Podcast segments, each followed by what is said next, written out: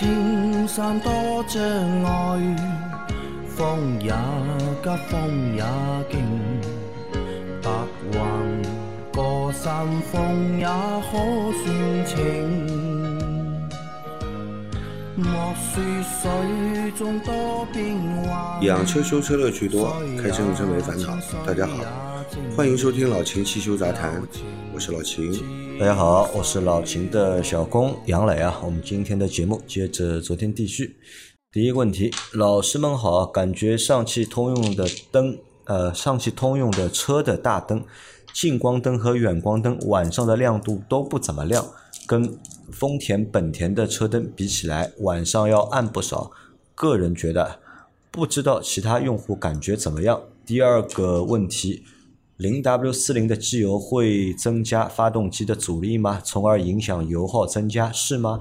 日系车普遍都是用的二零的机油，可是广州地区高温天气比较多，二零的机油不耐高温，为啥他们还用二零的机油？谢谢解答啊，两个问题啊。第一个问题，他觉得通用的车啊，车灯不太亮，对吧？没有丰田、没有本田的车灯亮，对吧？你通用的什么车？你告诉我。你买个凯迪拉克，你要说车灯不亮，我不承认的。凯迪拉克老款的是那个氙气大灯，氙气的，嗯新款的是 LED 大灯，这两个大灯都很亮。都很亮，对吧啊看车型的吧？要你只有那种低配车型那个时候，呃，会配卤素灯，卤素灯那卤素灯肯定不亮，对吧？相相相比较来说啊，嗯肯定不亮，对吧？那你说丰田、本田，你要看它是什么灯，那么你通用的车你也没说明车型，嗯也许你原车就是卤素大灯，那你看到的丰田和本田，人家 LED 的，啊人家是 LED 的，或者是那个氙气灯，嗯，都有可能，或者是人家自己改过了，嗯，改成 LED 灯或者氙气灯，那它那它肯定比你亮啊，对吧？对，因为不同的灯嘛，它的亮度不一样嘛。对的但是记住一点啊，因为这个车灯啊，出厂前啊，都是要检验的。要检验包括我们每每次去检验车啊，验车当中有一个环节啊，它就是检测你的那个车的照明，对的吧？有没有问题，是否达标？那如果能够合格的话，那至少对吧？这个产品对吧，都是合或者亮度都是符合那个就是符合法规要求的，法规要求的啊啊。因为我那个车亮度也不太亮，那我那个电车我不知道为什么，可能是我们上级说的，限了功率了，哎，考虑到这个能耗的问题，对吧的？因为阿 Q 就说，为什么你这个车，对吧？车内那个灯就是阅读灯嗯那么亮，对吧？眼睛都要亮瞎掉了，但外面那个灯就不太亮。那我说简单呀，那里面那个灯小小一个 LED 的灯珠，对吧？或者小的 LED 灯泡嗯而且你又不会一直开啊，它，功耗才有多少，对吧？那外面两个那么大，对吧？关键那里的你不会一直开着的啊对对吧？或者呢是什么？大多数的大多数现在很多车的那个就是里面的阅读灯啊，还是老的那种卤素灯嘛，嗯，对吧？按着看习惯了，对吧？对一下子买个车帮你换一个 LED 的你觉，得哎，特别亮，哎，你就觉得哎，这个都特别亮。好，这是他的第一个问题啊。那第二个问题是关于机油的问题啊。那机油问题里面分了两部分啊。第一个呢，他想问啊，四零粘度的机油啊，会不会增加发动机的这个阻力，对吧？那会不会增加油耗？呃，我们这样说啊，你不能单单从这个粘度的角度去说，粘度高它一定阻力大。嗯，你要还还要考虑到这个机油本身的润滑性能怎么样。嗯它的润滑性能非常好，足够。那么升高一点粘度，嗯带来不了多少阻力，反而是你如果是低粘度的，嗯如果你的润滑能力不够，嗯，润滑能力不够，你觉得发动机的工作阻力是大还是小？那肯定大呀。啊，对呀、那如果就是润滑能力是一样的，嗯，对吧？粘度不一样，一个二零的，一个四零的，那是不是四零的阻力会大一些？会大一点会大一点，这个是会的啊油耗呢也会大一点，但是这个大到底体验得到吧？或者是到底就是从肉眼上面能够感受到？呃如果你要去精确计算的话，一百公里，我我觉得四零和二零啊，到底差多少？一百公里能够差个零点五升，我觉得不得了了。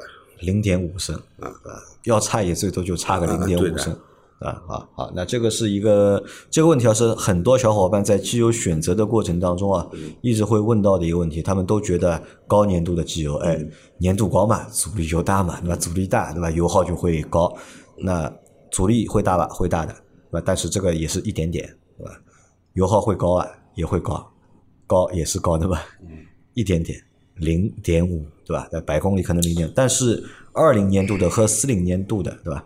在实际的发动机用的过程当中啊，就是产生的作用啊，这个差距大不大？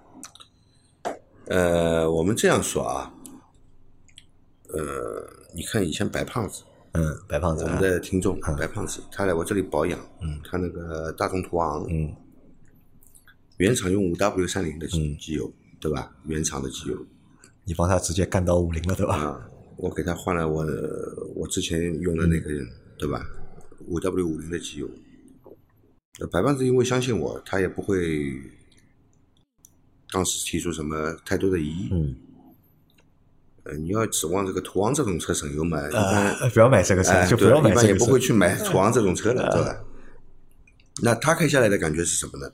他上了高速以后，嗯，呃，从低速阶段其实感觉就是不一样，嗯啊，跟那个五 W 三零的机油就是不一样。但是上了高速以后呢，就是之前它就是跑到一百三以后，跑到一百二以上，跑到一百三，这个表显的油耗就升上来了。用了那个高粘度机油呢，就是低速的时候，就是跟之前虽然就是感觉也不一样，嗯，是另外一种感觉，油耗上是区别并不大，但跑到一百三以上，油耗降下来了。本来就是速度越快，油耗越高，嗯，它这个就跑到一百三，油耗反而比之前还低，说明什么问题呢？这个就是高粘度的问题，对吧？这高粘度的原因，不是因为粘度高就油耗一定大，嗯，好吧，要看这个机油的性能怎么样。好吧？好，那这是第一个问题啊，就是应该能够让你明白了啊。然后他还有一个问题啊，他说啊，就是日系车普遍都是用二零的机油啊，可是广州地区对吧，高温天气比较多，二零的机油不耐高温，为啥还要我他们用二零的机油？啊？他觉得这个二零粘度啊和气温和温度是有关的，当然有关，嗯，当然有关。为什么厂家还是要说用这个机油？嗯，他拿去测试的嗯。这个车用的就是这个机油，他要把这个数据报到工信部，嗯对吧？那么它每年生产多少车啊？这么照它这个测试的算下来，它每年的碳排放就是多少，嗯对吧？厂家为了多造车，它当然要精确控制每一辆车的油耗，油耗，嗯，哪怕一百公里差零点一升，它也要争取，因为车多，他妈一年卖一百万台了，哎哎，对吧？哪怕一百公里能省零点一升，他也要争取。至于车这个机油对发动机的保护，是他次要考虑的。嗯，我只要把车卖出去了，我能生产生产更多的车去卖，这才是最重要的。嗯，厂家跟你考虑的点永远是不不在一个一个维度上面的，知道了吧？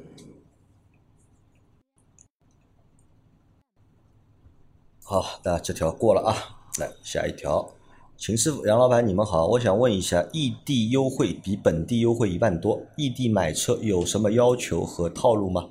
异地优惠多的车可以买吗？呃，只要异地销售的车没有规定不能异地上牌，都可以买。那么有些地方车是买的便宜，但是它不能异地上牌。对你在当地买的，你只能在当地买，当地上牌。呃，其实也不是说不能在异地上牌，牌是能上的。它是这样的，就是因为好多品牌啊，它有那个经销网络嘛，它有区区域管控的，区主要是管控什么呢？就是价格，不让你串货。那比如呢，上海呢车就卖的比较便宜，因为上海车呃四 S 店比较多嘛，竞争比较激烈，所以车的价格啊优惠会比较大一点。那么比如说别克这个品牌，那别克呢它是可以全国卖的，嗯，但是丰田它就不行。那我就上个星期我们做了那个丰田节目嘛，我就问了丰田的人，对吧？我说如果我硬要买一台你的车，对吧？我去外地上牌，上得了牌吧？他说是能上的，就是这这台车是能上牌的，但是卖这台车的 4S 店会被主机厂罚钱。啊，理解吧？就因为主机厂就是 4S 店呢，会和客户他会确认好客户你这个车到底在哪里上牌。嗯如果你在上海上牌，他这个车他卖给你的；如果你不在上海上这个牌，他理论上他是不敢把这个车卖给你。但是如果你骗他，因为很多人全款买车嘛，我也不要你这种就乱七八糟的这种服务，我车付掉了，你把发票、合格证你给到我，因为你去上牌你就需要这些东西嘛。他跑去外地自己把购置税交了，牌是能够上的，但是呢，丰田的后台会有这个记录的，它系统会有记录，哎，你这个车架号理论上应该是在这里上牌的，但是你跑去了其他地方上牌，然后这家四 S 店会被罚钱，他们大概一台车罚六千。哦，那蛮厉害的啊！一台车罚六千，如果他他说这种情况你就去算，对吧？那么四 S 店愿不愿意做这个事情，对吧？大大多数四 S 店是不愿意去做这个事情的嘛。那这是一个原因嘛，对吧？那还有呢，就你要还考虑另外一个点啊，就异地买车，对吧？异地买车会存在几个问题啊？一就是你车怎么回去，对吧？你在上海买的车，对吧？你你在其他城市开，可以申请临牌的呀。啊，对。这个临牌你要你两种嘛，要么你自己来上海，对，把车开回去，要么板车板回去啊，要么就板车回去，对吧？那你当中都是存在费用的，对吧？都是有成本在在这个里面的，你去算一算，当中就是合算不合算？那像你这种，如果说你优惠一万块钱，那优惠一万块，你算一下，你一台车大概运一下嘛，总归三千块钱，嗯，对吧？三千块，看多远吧？啊啊，看多远？三千块也能拉很远啊，因为上海到四川到成都，嗯，三千。对吧？那基本上，因为成成都算中部了嘛，算中部，你买不可能从从南面买到北吧？这个我觉得不太现实吧，对吧？你即使你在最北面的，你可能也是在中部城市去买车，不会跑来就是最东面来买车的。那三千块，对吧？那你如果优惠一万块，那么你三千块，你算一算合算的。你妈如果只优惠个四千块，对吧？你还三千块搞个板车，对吧？万一对吧？这个板车在路当中有点什么小磕小碰或者怎么样，对吧？你。就不太舒服了，这个就根据就是自己的一个实际的情况去做选择。然后呢，还有一个什么呢？就是问清楚四 S 店，对吧？问清楚四 S 店，那么他们能不能做这个事情？那么能做，那么就 OK；不能做就尴尬。所以呢，就是在这种情况下面，给大家还有一个建议是什么呢？就是买车如果真的要图便宜的话，那可以考虑二网，就考虑那些就是。就那那个叫什么二网二级经销商，二级经销商对，考虑二网，因为二网呢，他们那个货源呢比较活络，他可能呢就是他为了赚那个一点点的差价，他可能就为了赚个一千块或者赚个两千块，他可能就会帮你去全国啊去找车源，那他们有他们的办法，怎么去搞定就是异地提车啊，或者是异地买车？买肯定是没能买的，而且就是你在上海买的车，你随便在哪个城市，只要当地它是有 4S 店的。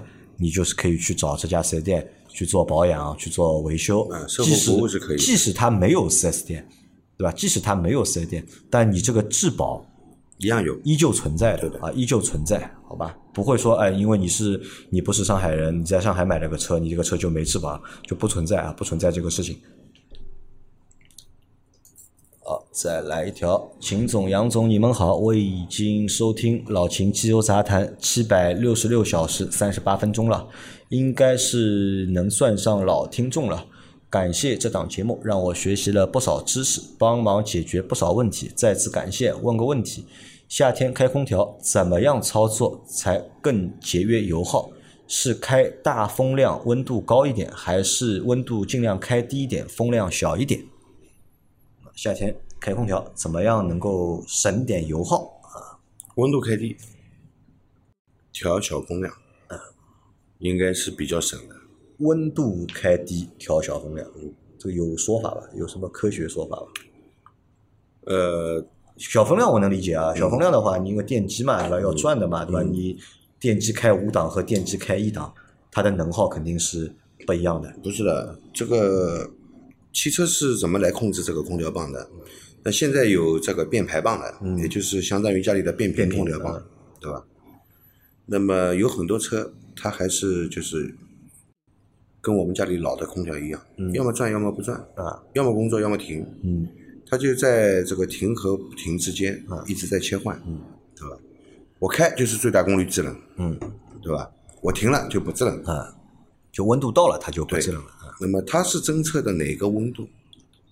是出风口的温度还是蒸发箱的温度？蒸发箱的温度。蒸发箱的温度跟出风口温度没关系。没关系啊。那么你调到这个不是最低温，嗯，它也是按照这个方法来工作。只是混入了热风，热风啊，来把这个出风口温提温度提高。啊，从蒸发箱这里通过的还是这个温度。那么你的蒸发箱只有达到了设定温度，空调棒才会停止。它停止了，油耗自然降低，嗯，对吧？那么你就开到最低温，也不要混热风进来了。嗯，混热风进来的话有什么意思呢？嗯，把风量调小，那么蒸发箱的通风量也减低了，温度更容易达到更低的温度。那么空调棒休息的时间更长，不工作的时间更长，自然能省油。啊，好的，理解了啊。那如果变频空调有说法吧？呃，变排呢，它是只是控制一个它的它的一个流量，嗯就压差。其实讲到底就是控制一个高压和低压的压差，嗯一样的道理。压差越大，空调棒的负载也越大。你温度达到了，啊，它压差会变小，变小，它流量就小，也省油啊。就还是用这个方式，负载还是变小了呀啊就还是用这个方式啊。你负载还是变小了呀，对吧？那发动机负载变小了，是不是省油了？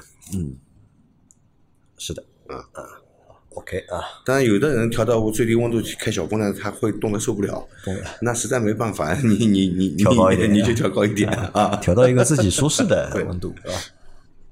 好，然后再来一条，呃呃，油漆表面遇到多次洗车打蜡抛光，呃，或多或少的都会有一点点磨损。那么，要是贴上车衣或改色膜，会不会就不再不用再顾虑以上的问题呢？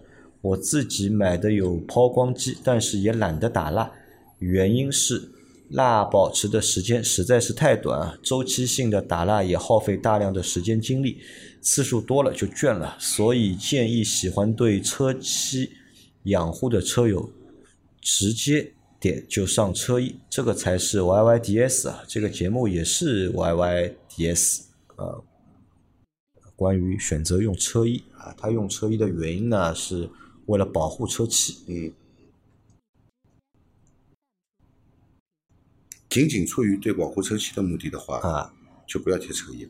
不要贴车衣啊，有什么意思呢？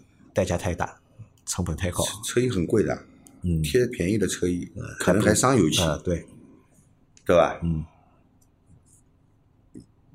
真的贴个一万多的、呃两万块的车衣，我全车油油漆可以做几遍了，对吧？对吧？对。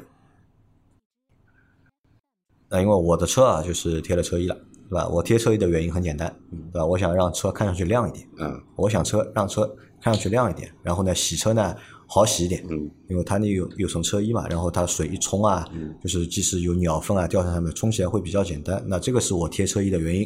比如说我们办公室有其他小伙伴，他们贴了改色膜，原因也很简单，就是想换个颜色，嗯对吧？其实他们没有考虑过就是保护车漆。其实我们在贴车衣的过程，我们倒真的没有怎么考虑过保护车漆，只是说要么就想让它变亮一点，要么就想让它变个颜色。如果你单纯只是为了保护车漆的话，那我再问你一个问题啊，就是你保护车漆的原因是什么？嗯，那你是想让它就是二手车啊残值高一点，还是说要让你平时自己看的时候啊、看的舒服一点？那么你要去找一下究竟原因是什么如果认为二手车的残值要高的话，我跟你说啊，这个贴个车衣啊，好的车衣也要大几千。啊？一万块钱对吧？你买二手车的时候，人家会加你这这点钱吗。加不了，肯定加不了，对吧？这个肯定加不了啊。所以这个关于车漆保护的这个问题啊，就是我觉得呢，我不知道这个说法对不对啊，就是很多人我觉得过于重视这个问题了，就过于重视这个问题。我觉得没有必要过多的去重视车漆保护这个问题。呃，你还是重视一点你的发动机和变速箱，我觉得这样更值得你注意一点啊。但是有很多人只注意车漆，啊，贴车膜啊，车好了，贴车衣，全部贴好了以后，发动机、变速箱的保养他根本就不在乎啊。不是你用这辆车，他在路上跑，是谁在工作呢？就是发动机和变速箱嘛。因为你要知道，很多的老司机啊，很多老司机这个车开到后面啊，十几年、二十几年开下来之后啊，就这用车的习惯都变成什么了？这个车不洗的，对吧？就是能不洗尽量不洗，对吧？洗车基本就等下雨，对吧？洗车基本就等下雨。那这是第一个的。第二呢，就是车上面新车以前最早刚开始新手的时候，哦，车不小心碰一下、擦一下，心疼啊！哦，哟心疼，然后马上要去补掉对、弄掉。而现在呢，基本上就是一年里，但你即使你老司机啊，还是会遇到些碰碰擦擦，对吧？即使你不碰别人，会被别人碰，对吧？碰了之后，对吧？他也无所谓啊，无 已经无所谓了，因为我一直觉得我那台车就是没什么问题。但我老婆和我说，她说你这个车怎么开的？一圈怎么都有那个被刮掉的那个痕迹啊？哎呦，我想，呃，要么大概我不小心，或者呢是别人碰到我的车，我没注意。因为以前呢，最早那个时间还蛮关注这个问题的，但时间长了之后啊，就不太在乎了。对吧？那我说，要么等那个等保险吧，七月份反正要买保险了，对吧？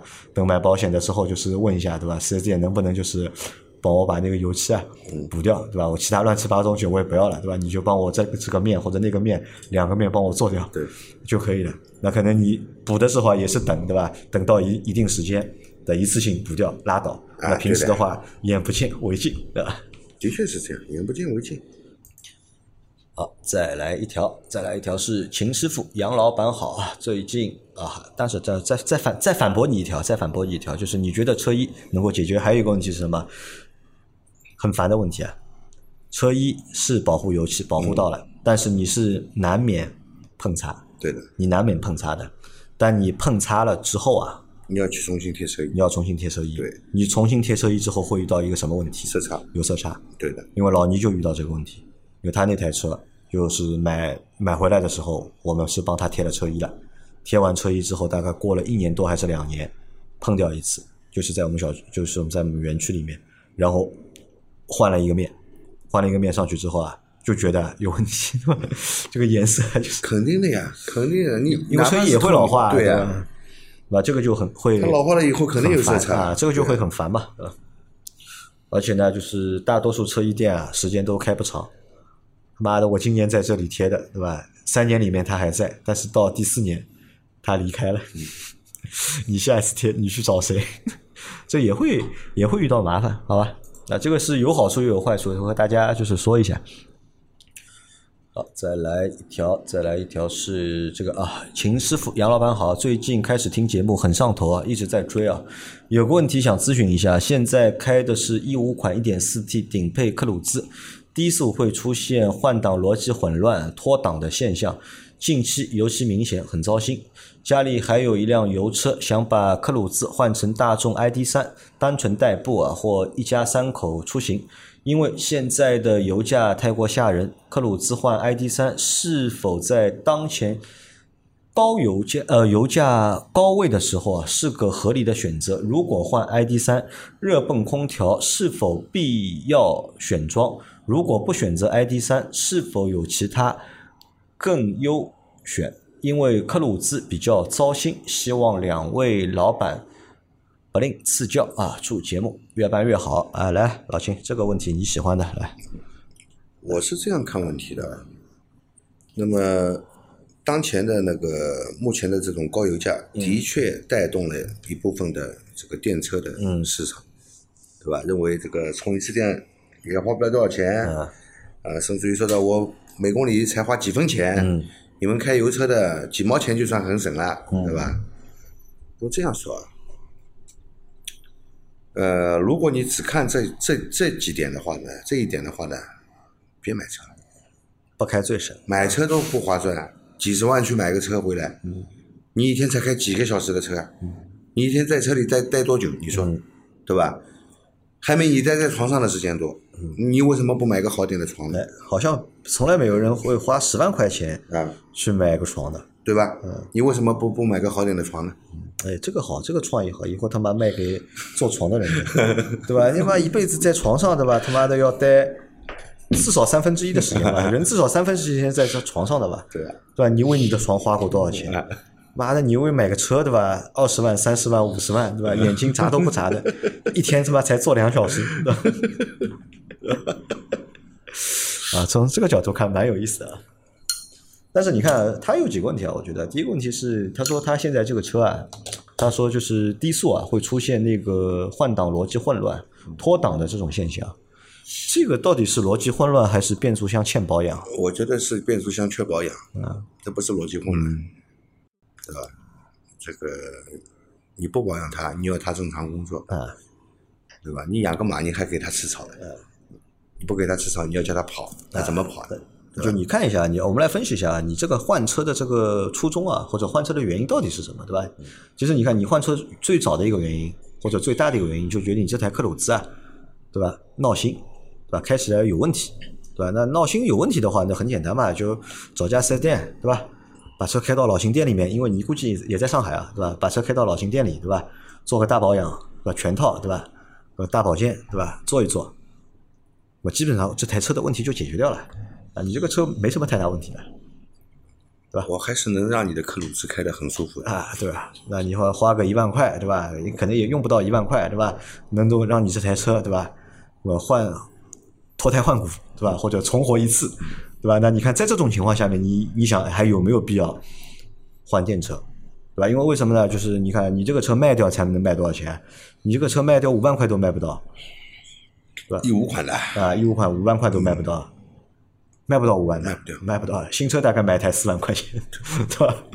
所以你看，首先这个车卖不了多少钱，你买台 ID 三，对吧？你还要带热泵空调的，对吧？我估计十八万，对吧？那个车要十八，对吧？你现在这个车，对吧？卖掉，我算你卖四万块，卖四万块卖掉，你还要贴十四万，十四万烧油啊烧油啊能能能烧多少然后呢，又是因为你觉得油价高的原因，嗯对吧？油价高，对吧？你要换电车，这个呢，其实这两个逻辑啊，我觉得都不太合适啊。就是大家，因为我个人来说，我还是鼓励大家就是去体验电车、用电车的。老秦不鼓励，我鼓励的，对吧？但是有前提啊那我鼓励还也是有前提的。那正好就是说，你要增购，对吧？你增购一台车，对吧？我本来就一台车，家里有两个人，对吧？需要两台车，需要增购，对吧？那目前那牌照至少在上海送块牌照给你，对吧？你这种情况下面，你增购一台，你体验一下电车，那我觉得 OK 的，合适的。但是呢，说这本来就有台车开的还蛮好的，对吧？就因为现在油价涨了一块钱，对吧？涨了几毛钱，你要把电油车卖掉，直接换成电车，那这个我跟你说，就不合适你买了。个电车，你也会有烦恼的。你现在开油车，你看到的是汽油涨价，嗯，电车带给你的烦烦恼，你目前是没看到，对吧？因为你看的看得太近了，啊，目光远一点。我们做人要有战战略目光，知道吧？看事情要看得远一点，看全面一点。电车后来带给你的烦恼，不比你现在这个油车带给你的烦恼少。你会遇到各种烦恼，是你现在遇不到的烦恼。啊而且你现在遇到的烦恼呢，老秦能够帮你解决的，对吧？你以后遇到烦恼，老秦可能没这个能力帮你解决，对吧？所以这个只是帮你来分析一下，因为我觉得如果你把车保养好啊，重新大大保养一次，弄弄好之后啊，呃，这个车应该是能够车况能够恢复到你以前像新车那个状态的。那在那个状态下面，就你再去考虑到底到底需不需要换车。对，好吧，因为很多小伙伴就是换车啊，或者说不管是换电车还是换油车，都是觉得现在这台车对吧，车况不好，对吧？或者呢，有的人是真的是车况不好了，对吧？他要换车。还有的呢是只是给自己找个理由，对吧？如果你是真的想换车，对吧？那你就说我想换车，对吧不要说他妈我这个车不好了，所以我要换车。因为这个理由呢，在老秦这里呢过不去的，因为在老秦眼里没有什么就是车况不好的车的，你就是没有保养好，来我店里面对吧？花半天时间对吧？或者花一天时间对吧？让你这台车重活一次。好吧，那这个你可以去做考虑。然后关于你后面说到那个热泵空调，那热泵空调的话，给大家一个建议啊，买电车小伙伴，就是在能够选热泵空调的情况下面，尽量选热泵空调，因为说虽然说有的车热泵空热泵空调是一个选装，还蛮贵的，不便宜的对，大几千，但是到冬天的时候啊，你会觉得这个东西啊，有用，哎，真 真的有用 因为我到冬天我就不想开电车。冷啊，啊，冷啊！到到冬天不想开电车，原因就两个嘛。一个呢，就是我那个车本身续航就少，那么就三十度电，对吧？三百公里续航，一到冬天，对吧？帮你直接打个对折，对吧？这个就觉得很烦，对吧？那这是一个烦。第二个烦呢，是我那个没有热泵空调，它就靠电热丝。电热丝又是个耗电大户哎，呦，一耗电大，二速度慢。啊，妈太慢了，关关键是他还打不到多少热，对吧？对吧？我到家了，对吧？我基本上。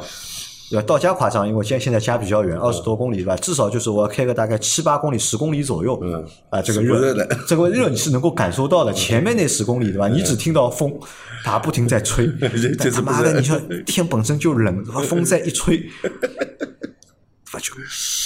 更冷，对吧？你吹上面嘛不舒服，吹脚嘛脚更冷，对吧？我就在想，我下次如果换电车，对吧？我这个热泵空调这个有没有自动驾驶，我觉得不重要，有没有自动驾驶不重要，但热泵空调这个东西一定要有用，对吧啊，这是给你的一点小小的建议啊，你可以自己来斟酌一下。好，再来一条，秦师傅、杨老板好，听节目很多年，一直紧跟节奏，出节目就听。充实呃，充实我无聊的空余时光啊！谢谢啊！我这次的问题是：车门上的晴雨挡有用吗？看大车用的多，我的是轿车，不过在车内等人时间多，贴了雨天可以开条缝，又怕增加风噪、高速脱落等麻烦事。请教一下你们的建议，谢谢啊，晴雨挡。其实利弊你都有，你都知道了嘛，对吧？你都知道，你自己做个选择就行了嘛。你去看一下，我就告诉你，兄弟，你去看一下什么车贴晴雨挡的，你自己马路上去观察一下。观察完之后啊，我估计你自己就有答案了，对吧？到底要不要贴这个东西，或者到底要不要用这个东西？晴雨挡呢？你这样说啊，最早有晴雨挡的，就那些都是什么车？都是越野车。越野车啊。啊，而且有些越野车它是原厂带这个配件的，啊，原厂就带晴雨挡，嗯，它那个晴雨挡啊，而且大的非常夸张，嗯，啊，大的非常夸张，那么可以在下暴雨的时候车窗全开，车内都不进水，啊，牛逼的这个，对吧？我以前车上就装过，千诺机上就装过，下大暴雨，我车窗车窗全部摇下来，嗯，进不了水。但是我跟你说，水不进来了，风也不进来了，风也不进来，就是你想开个窗吹个风呢，也基本吹不到。我跟你说，啊，这个是装大晴雨挡是吧？你装小的没没问题的，没那么夸张的。因为这个东西 其实没啥用啊，我觉得真没用啊。你要用这个东西派什么用？你就告诉我，对吧？你只是就是想在下雨的时候开点窗，嗯，对吧？那下雨。你开空调不就好了嘛，对吧？为什么一定要开窗呢？而且你开窗也只能开条缝，对吧？也只能开条缝嘛。你开空调也能够解决问题，对吧？而且这个东西的确是风噪很大，对吧？因为可能风噪大，越野车啊本身就是那个造型啊本身就大，它风噪本身就大，无所谓了，不是无所谓再加这么点风噪。但是我们用车的话，就是你很多人都觉得这个风噪太大吃不消，因为我们现在买的车啊都是相对便宜嘛，车本身的隔音啊。做的就一般，也不会给你用什么双层玻璃啊、夹胶玻璃啊，对吧？这风噪已经是一个很头疼的问题了，对吧？你再去加一个这个东西，对吧？跑高速啊，吵死你！我跟你说，没意义啊。就是我觉得这个东西真真不实用，只是有一段时间，大概在十年前比较流行，比较流行。四个车都在装。因为十年前为什么流行？我告诉你，十年前流行有原因的，其实背后有故事的。他妈的，要么就是。四 S 店为了增加产值，嗯，他们去外面搞点这种晴雨挡这这种东西，对吧？上面印一个自己的 logo，对的，印一个什么桑塔纳或者印一个什么，哎，你搞的呢，看上去像一个原厂原厂附件一样的，觉得还蛮高级的。那么他要卖钱给你啊，他为了东西卖增加产值嘛，他硬卖给你。因为很多当时买车啊，有很多强钱包的嘛，对吧？卖这个东西给你，而且呢，消费者呢，当时很多消费者呢，好像就是车买回来一定要给车加点这种东西，不加呢觉得不行。在晴雨挡之前流行装什么？你还记得吧？装什么？轮眉亮条啊，轮眉亮条，拉手亮 亮条啊！在轮眉亮条、拉手亮条之前，还流流行过什么？知道吧？装挡泥皮，挡泥皮 啊，对吧？哎，这个我还蛮好奇的，以前车都有的，现在怎么没有了？对吧？其实好难看的那个东西，对的，又难看又脏而且对吧？时间用的长，很脏的那个东西。啊，这个东西不建议啊，不建议你你用啊。但如果你硬要用，对吧？呃，你就去用，但我们都不建议啊，因为至少我们身边的小伙伴都不用这种东西。对。好，再来一条，再来一条是老师好，我是前几期提问挡风玻璃内侧有油污的听众啊。当时老秦的建议是用干净的布擦拭干净即可，请问是用干布还是用湿布啊？用点洗洁精或者酒精擦拭会不会更好？呃，用玻璃玻璃清洁水，就是家用的那种玻璃清洁水，玻璃清洁水啊，嗯，喷在玻璃上，用干布把它擦干净就可以了。就用干布擦就可以了。就玻璃清洁水用干布擦就可以了就不要用洗洁精，对，也不要用洗洁精一定会有残留。呃一定会有残留对啊。那用酒精呢？呃，酒精呢，因为醇类嘛，啊它的确是能清洗掉一点油油脂啊，啊，但是醇类你如果擦拭不干净的话，嗯表面啊会留下那种五颜六色的，就阳光一照过来，啊，它就变成五颜六色的知道吧？像光斑一样，的？对的，啊，就拿那个玻璃水啊，玻璃水、玻璃清洁剂，对吧？用干布擦就可以了。好，再来最后一条，最后一条是两位大师好，六月份更新以来只听到阿 Q 来过一次又消失了，可能是工作一时半会儿还抽不出时间的原因吧。上问题啊，零七年经典二点零马自达三往复每年都是抽真空后加冷媒，冷冻油是隔年加一次，当地的空调师傅说冷冻油根本就抽不出来，叫只加冷媒就行，是不是这样的呢？秦大师，空调加压后保持观察四十分钟，表针没有变化，这样的慢漏怎么样才能够得到彻底解决？听秦大师说过，没有修不好的车，可惜我的车在贵州，要是在浙江、江苏周边，就开车给秦大师把把脉了。我这个车的空调应该怎么操作才是最规范的呢？谢谢解答，祝节目前程似锦。嗯 这样啊，零七年的马自达到现在嗯，正好十五年，对，正好十五年。车也老了，嗯。空调有慢漏，啊找不到漏点，嗯，空调加压，四十分钟表也没办法，一般认为不漏，嗯。但的确一直在漏，嗯。对吧？那有一个问题啊，你空调在加压检测的时候，它是常温状态，嗯。但是你空调在工作的时候呢，高压管是烫的，低压管是低温的，嗯对吧？那么我觉得你不行的话，把空调管路上所有的 O 型圈通通换新了，这个问题也许就解决了。把 O 型圈都换掉。对，O 型圈就是密封圈嘛，嗯它橡胶材质的，嗯，对吧？因为冷热的情况下面可能会收它的密封性会能。会发生变化。嗯，十五年了，都老化了。啊就你给的建议是把那个密封圈全部换掉的对，这个叫 O 型圈。啊，因为你想，它可能的确是这样，因为四十分钟表不变，对，那说明管子不应该不是不漏的，对的，对吧？对的。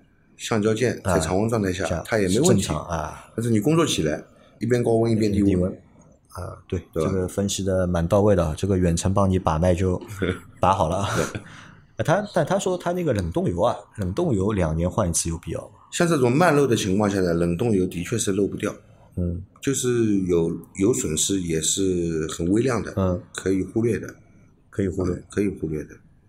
嗯，好，那我们今天的这期节目 就先到这里啊。大家有任何关于养车、用车、修车的问题，可以留言在我们节目最新一期的下方，我们会在下周的节目里面一一给大家解答。我们明天再见，拜拜。拜拜。